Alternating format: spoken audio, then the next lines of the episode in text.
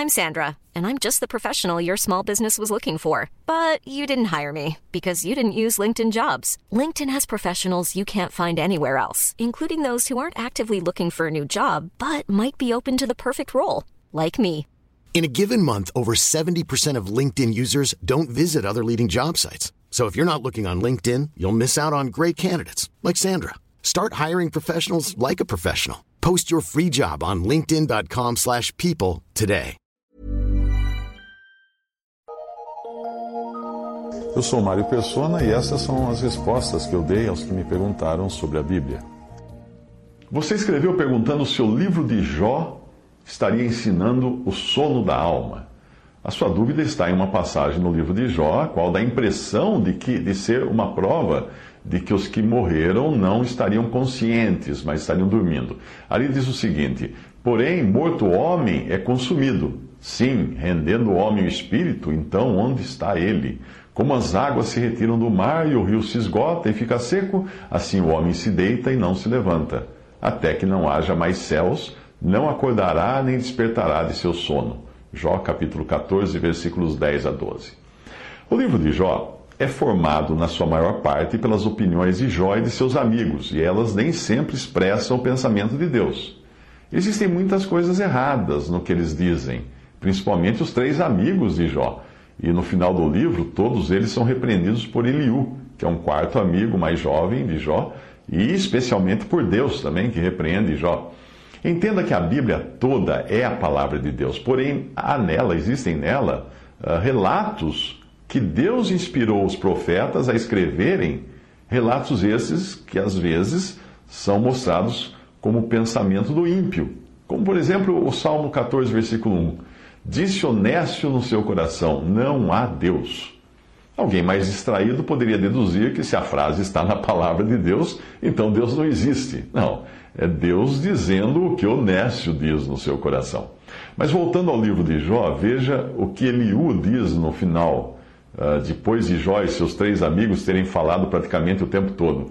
Jó capítulo 35, versículo 16. Logo Jó em vão abre a sua boca, e sem ciência multiplica palavras.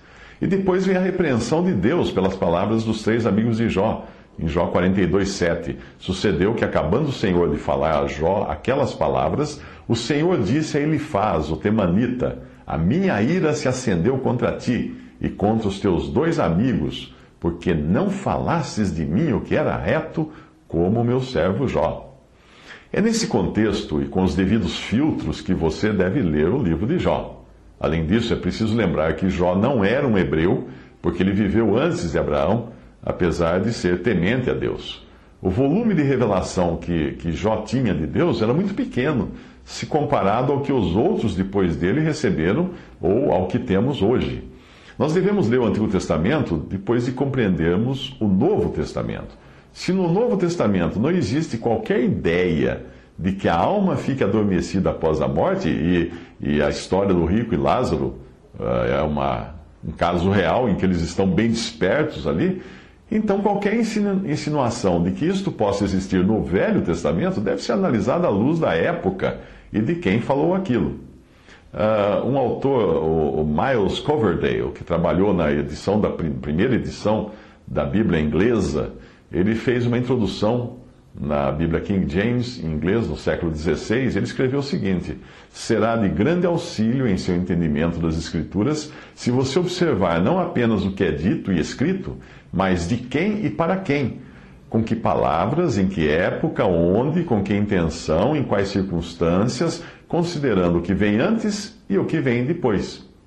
O mesmo cuidado nós devemos ter até quando lemos os evangelhos, que não fazem parte da doutrina dada à igreja, como é o caso das epístolas, mas foram escritos para apresentarem o Messias a Israel.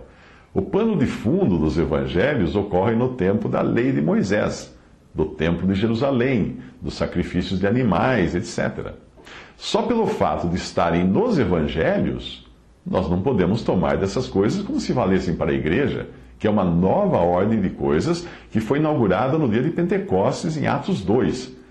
É por não compreenderem essas diferenças que muitas religiões cristãs adotam elementos do judaísmo, como templos, vestes sacerdotais, clero, cantores, instrumentos musicais, dízimo, etc.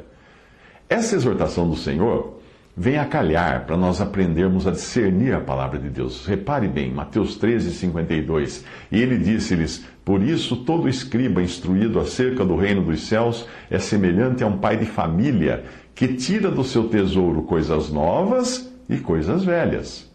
O que Paulo diz a Timóteo, quando comparado com o significado da palavra nos originais, faz muito sentido. Onde se lê o verbo manejar, que em algumas traduções traz dividir ou repartir, leia-se dissecar, como se faz com o corpo. Pois é este o sentido da palavra no grego em 2 Timóteo 2,15, onde diz: Procura apresentar-te a Deus aprovado, como obreiro que não tem de que se envergonhar, que maneja ou disseca bem a palavra da verdade.